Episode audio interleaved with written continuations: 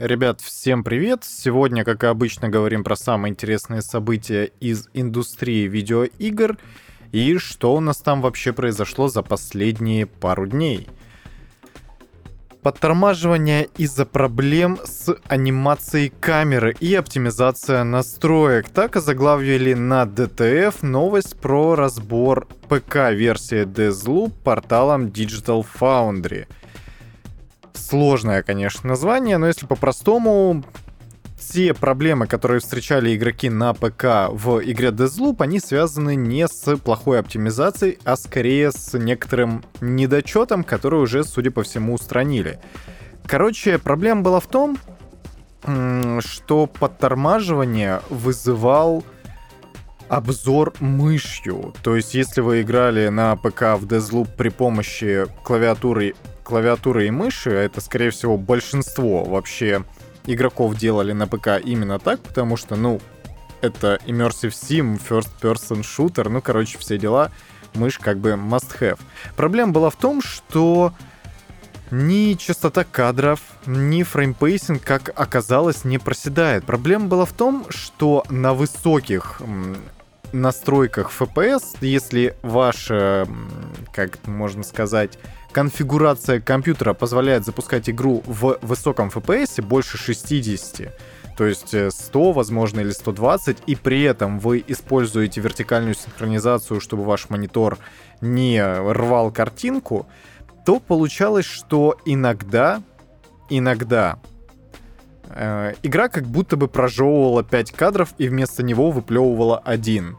И из-за этого получалась вот такая вот странная ситуация с подтормаживаниями. Как будто бы куда-то исчезало несколько кадров, но непосредственно с самой оптимизацией никаких проблем не было. Потому что 40 часов игры, которые провели Digital Foundry, они всего лишь два раза наткнулись на то, что FPS падал там до каких-то неприемлемых значений. Всего два раза. И то там значения были минимальные, всего один или два FPS за все это время принципе, можно сказать, что Arkane достаточно хорошо с этим справились, и то, что такой баг был связан не с оптимизацией игрового движка, это, в принципе, достаточно симпатично. И дерганую картинку все-таки уже удалось исправить при 60 и 120 FPS, но не на других значениях вроде 100 frames per second. Мне, в принципе, этот ответ меня удовлетворяет, потому что игра все-таки, насколько я понимаю, позволяет залочить FPS на определенном значении, и тогда никаких проблем вообще в принципе не возникает.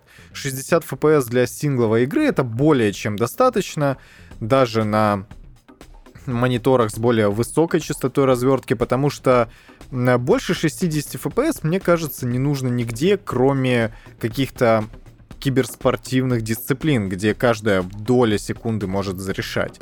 Поэтому, ну, хорошо, если с этим сумели справиться даже таким образом, это, в принципе, хорошая идея и хорошее решение ситуации. Тут еще в ролике сравнивали качество графики на ПК и на консолях, какая будет производительность.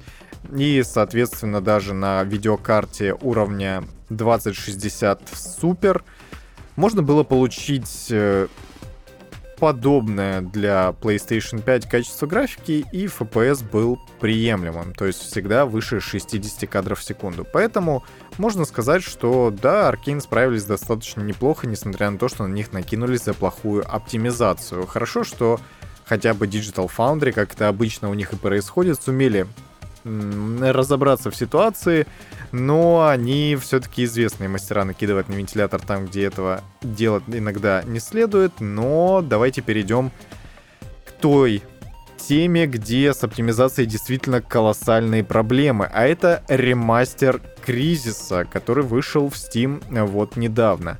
Фанаты игры очень сильно раскритиковали это переиздание, потому что многие отмечают, что игра в 2007 году оригинальная игралась лучше, чем то переиздание, которое есть сейчас. Никаких прям наворотов графики не добавили, всего лишь чуть-чуть, слегка обновили графику, и, конечно, никакого решающего значения это все-таки не сыграло. А вот плохая оптимизация, это, конечно, ну, какой-то кошмар. То есть для уровня графики Кризиса третьего, который выходил в 2012 году, это, наверное, было бы более-менее приемлемо. Но то, что есть все-таки сейчас в ремастере Кризиса, это какой-то прям кошмар. Очень низкие рейтинги у этой игры, в стиме смешанные обзоры. И, конечно, это не очень приятно. Я не уверен, можно ли это как-то исправить в будущем, по крайней мере, знаете, фундаментально. То есть очевидно, что качество графики никак не поднимется. Но могут ли оптимизировать игру для того, чтобы она работала лучше, чем в 2007 году? Ну, наверное, еще с этим можно будет что-то сделать. Хотя возьмутся ли Crytek за это, я даже и не знаю. Но для меня это большое разочарование, потому что Кризис все-таки достойная серия для того, чтобы ее вывести в более приемлемое состояние для 2021 года, но не подобным образом.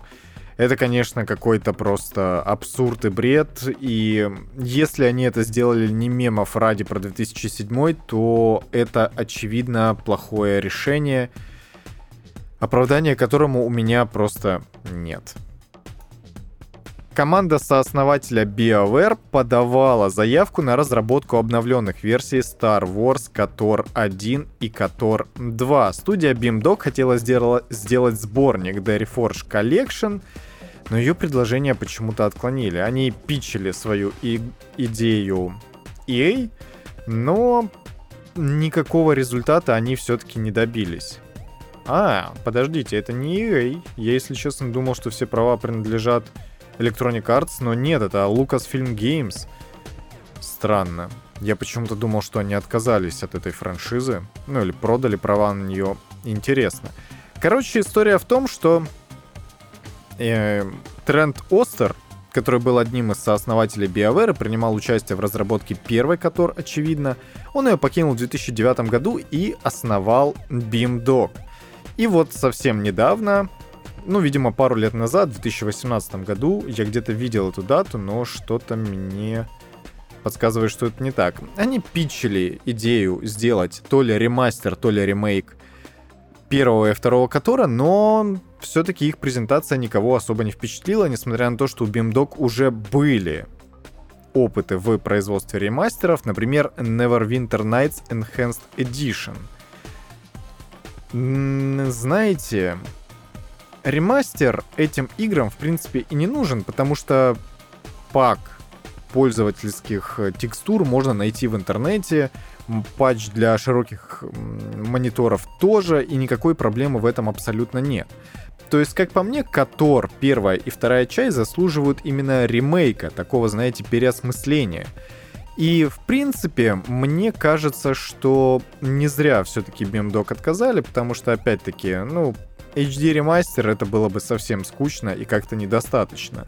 В итоге Lucasfilm все-таки решили сделать игру, ремейк, и договорились с Aspir. И Aspir вам могут быть известны как ребята, которые портировали первый и второй Котор на iOS и Android, поэтому они хорошо разбираются в том, что из себя представляет игра, и мне только не хватало вырезанного контента в Которе 2, который все-таки Obsidian отлично сделали, отлично постарались, но тем не менее на iOS, на которой я играл, все работает отлично, на iPhone не было никаких проблем с тем, чтобы поиграть в эту игру, и можно смело заявить, что Aspir все-таки знают эти игры достаточно хорошо. Но, но, Сделать ремейк это совершенно не то же самое, что портировать игру, пускай и очень древнюю, на Android и iOS, особенно на iOS, учитывая то, насколько Flow в этом плане удобный инструмент для переноса и портирования различных приложений. Поэтому, что получится в конечном итоге, не совсем понятно. Все-таки Aspir не выглядят так, как те ребята, которые готовы делать прям AAA проекты, но, конечно, поглядим. Я очень хочу в этом ошибиться, потому что я на Котор рассчитываю. Когда будет ремейк э, показан, дополнительные какие-то трейлеры, когда игра выйдет, естественно, ничего этого нет и быть не может, потому что все-таки она находится в очень ранней стадии разработки. Но все-таки Lucasfilm, судя по всему, заключили некоторое партнерское соглашение с Sony, потому что игра выйдет только на PlayStation 5, по крайней мере, одновременно с ПК. На консолях от Microsoft она может появиться с некоторой задержкой, но говорить об этом, мне кажется, еще слишком рано, потому что давайте хотя бы какие-то дополнительные данные. Ну, поглядим. И не, до... не отходя далеко от Звездных войн, появилась некоторая информация от инсайдера, который уже неоднократно давал правдивую информацию по поводу игр, например, Call of Duty и Battlefield. Он э, заявил, что Quantic Dream работает над игрой по Звездным войнам уже полтора года, и это хорошая новость. Quantic Dream ребята, которые умеют делать игры, и Дэвид Кейдж — это человек, который знает толк в режиссуре. У него есть одна существенная проблема, он очень плохой сценарист. Кто бы там что ни говорил, он сценарии писать не умеет абсолютно, и несмотря на то, что его игры действительно очень комплексные и разветвленные в плане развития сюжета и построения истории в принципе, он это делает не очень, как бы так сказать, элегантно. Везде можно найти определенные логические дыры, и несмотря на то, что после первого прохождения вы этого не заметите, потому что будете рыдать над любой игрой Quantic Dream, как делал это я, в принципе,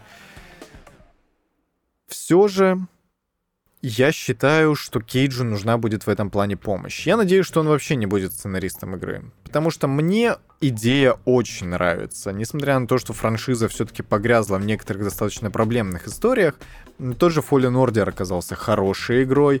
Battlefront — хорошие игры. И первая и вторая часть. Там, конечно, были проблемы с монетизацией, да, но как самостоятельные продукты это, в принципе, очень хорошие игры для фанатов.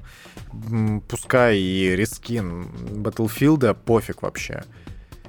И теперь мне кажется, что это может быть что-то действительно интересное. Дисней пытается развивать Звездные войны, и в последнее время им это удается достаточно хорошо.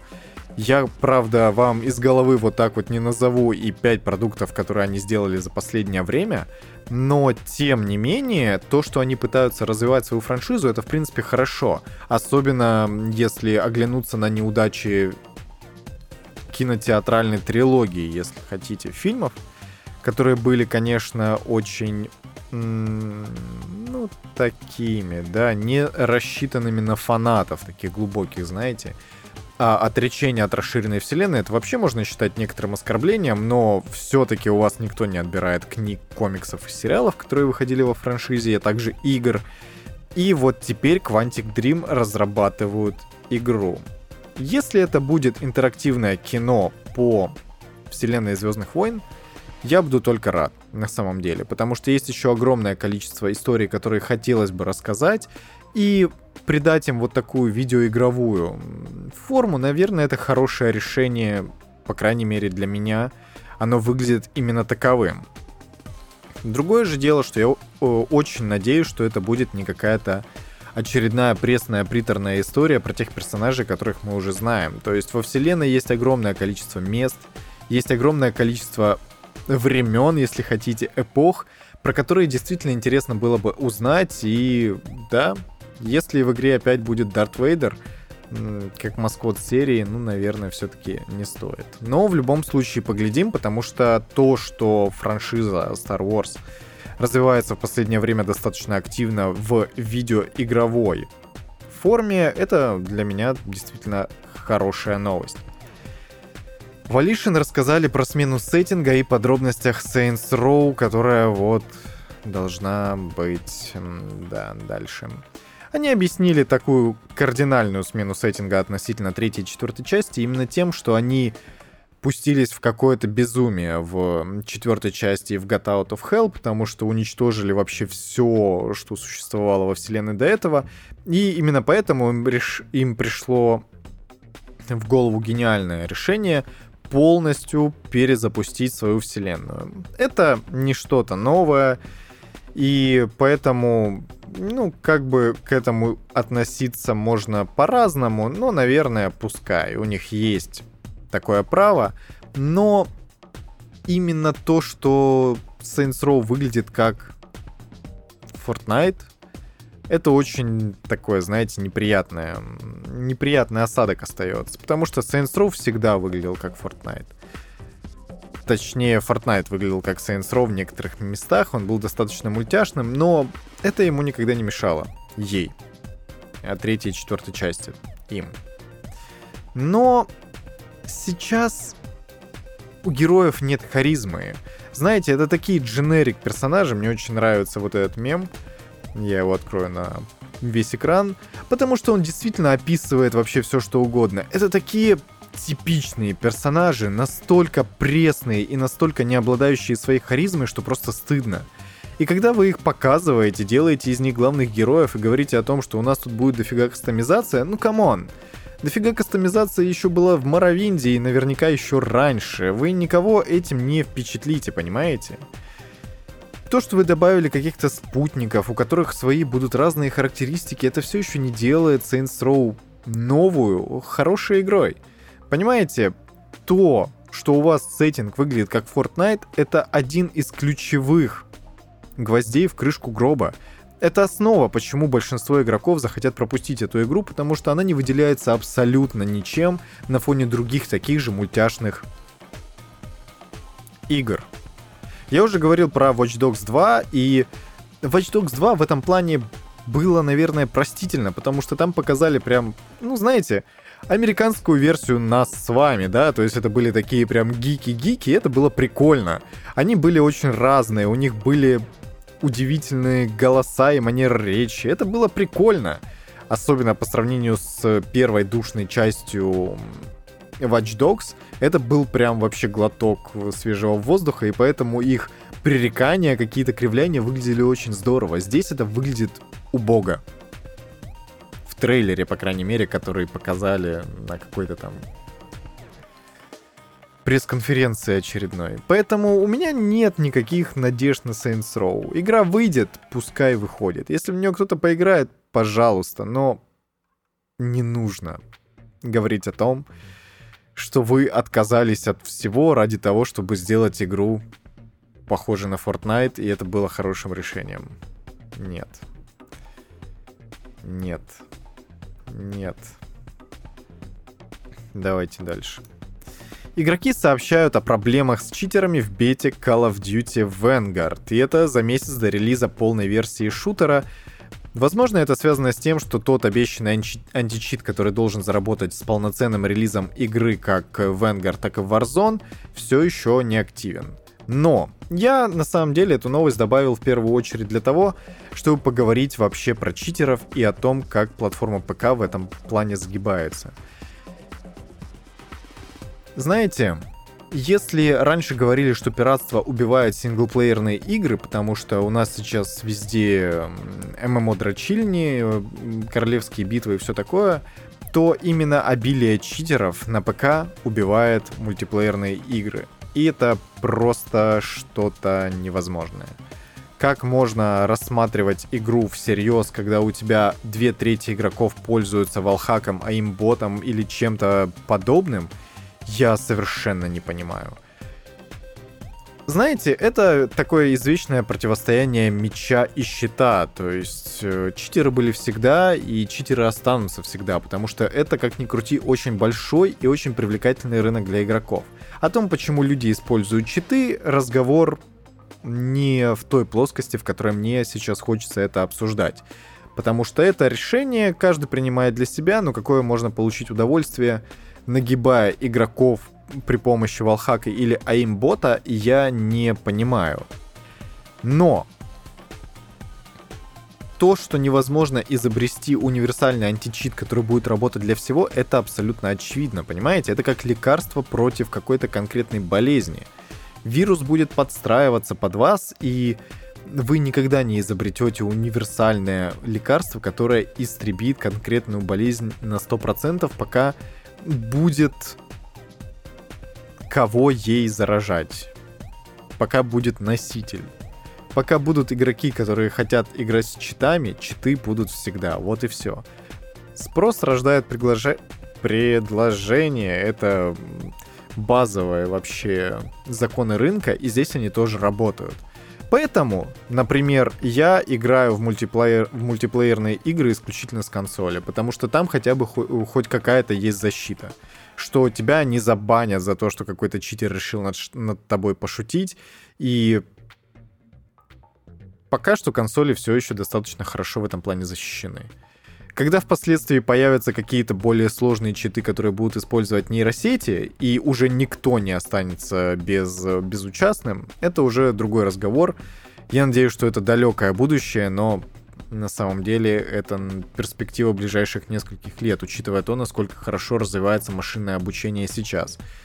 Поэтому читеры должны страдать. Я считаю, что это мерзость, которая не должна присутствовать в любом виде игр, кроме синглплеерных. Там делайте, что хотите.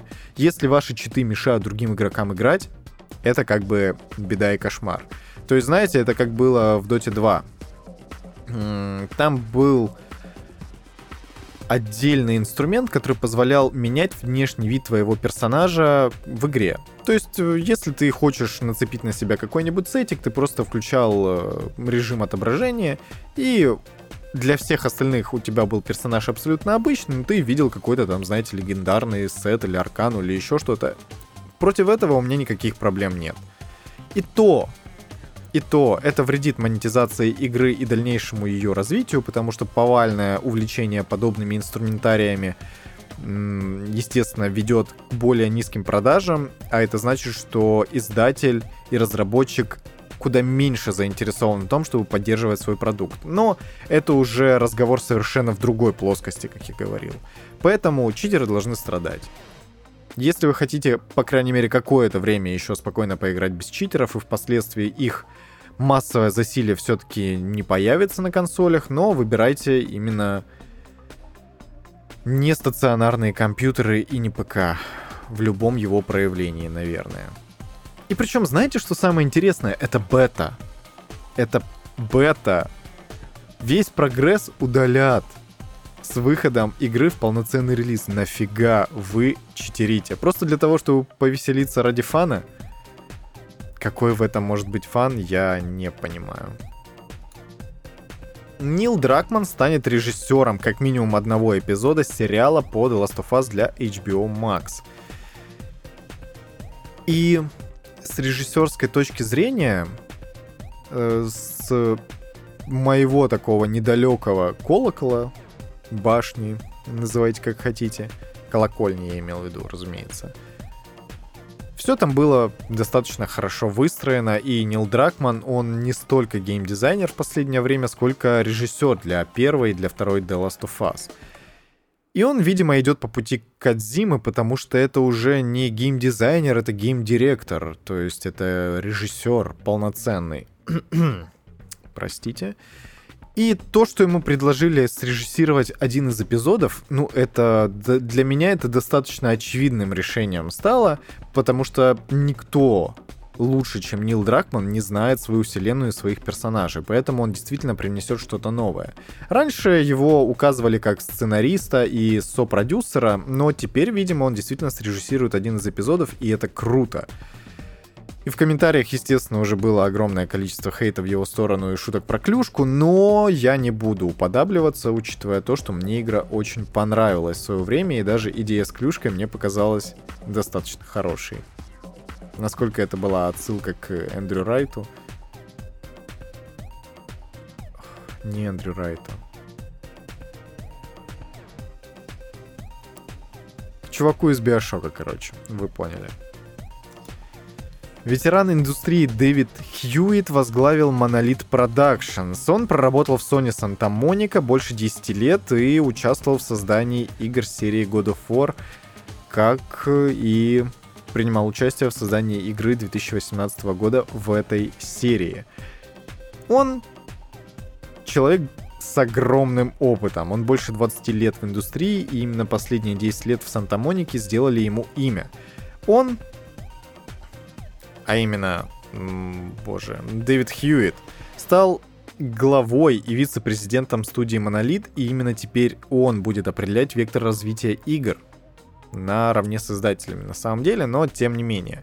В Sony Santa Monica, Sony Santa Monica, в Santa Monica Studio 10 лет он принимал участие в создании игр серии God of War, как я уже сказал. Блин, тут была какая-то интересная строчка, которую я хотел отметить, и почему-то не могу ее больше найти. Он занимал должность директора по разработке продуктов. Вот. То есть он принимал непосредственное участие в производстве игр, и он может помочь Monolith сделать какие-то крутые игры. Я очень надеюсь, что они возродят серию Фир, потому что она, по крайней мере, первая игра была очень многообещающая. Та же Condemned в каком-то, знаете, переосмыслении может очень хорошо зайти, потому что индустрии сейчас подобных игр очень тягучих, жестоких и мрачных действительно не хватает. Насколько она может существовать в 21 веке, э, вот именно в наше время, я не совсем понимаю, конечно, как и тот же Постал, как и... Боже, вылетело из головы название игры. От Rockstar, Manhunt.